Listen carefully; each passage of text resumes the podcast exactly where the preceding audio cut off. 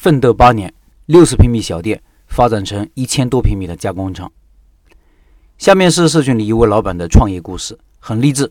读完之后，你会明白奋斗的意义，自己掌握自己命运的重要性。老板说：“你好，老陈，从一个同行朋友那里听到你的开店笔记，陆陆续续听了你的分享，很落地，想加入社群。自己这么多年也没有认真的梳理自己的经验，今天趁这个机会梳理一下。我二十五岁，生完孩子一三年开的店。”到今年也整整八年了，一看这个数字，自己还有点吓了一跳。我和我对象的起点很低，当时手里只有一辆我儿子过生日亲戚送的礼金买的三轮车，就开始了我们的创业生涯。我对象是在酒店干的面点工作，他自己比较上进，把手艺学得比较精，这给我们后来的事业打了一个好的基础。当我对象说我不干了，我要自己下来干，我立马点头答应了。我觉得现在的现状就是这样了，不拼没人帮助自己，干成了就更好。不成，有手艺在，上班也可以，只要两个人心在一起就没问题。就这样，我们定下来自己干。开店以后，开始没人来店，很发愁。那时候心想，别人不主动走进来，那我就主动走到顾客面前去。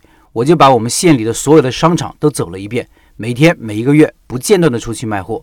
这样走了六年时间，知名度和口碑都做起来后，顾客都自主来店里了。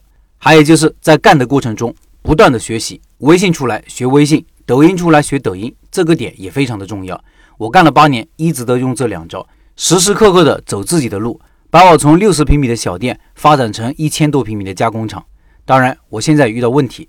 第一，我们现在已经出现瓶颈期，有工厂基础，营销由一个门市加三个微信号来实现，基本上实现了自产自销的路子，但有时订单不足，内心没有安全感。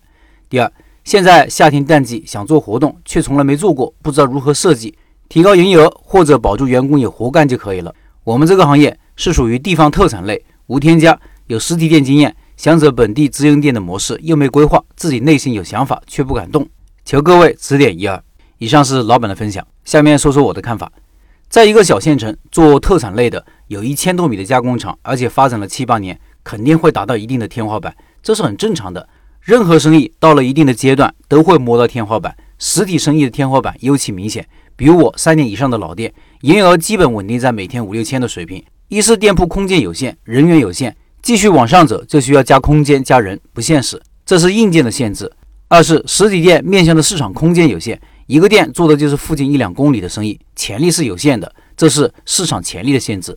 这位老板突破，我觉得有两个方向可以考虑：一是加品类，精挑细选一个品类，能弥补淡季营业额的下滑，让员工在淡季也有活干。因为自己有加工厂，这个事情并不难，但是需要魄力。因为加产品可能需要加设备啥的，需要投入。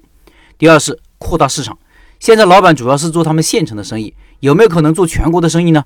产品能不能加以调整，快递全国呢？通过互联网引流，甚至可以在各大电商平台开店，扩大销量。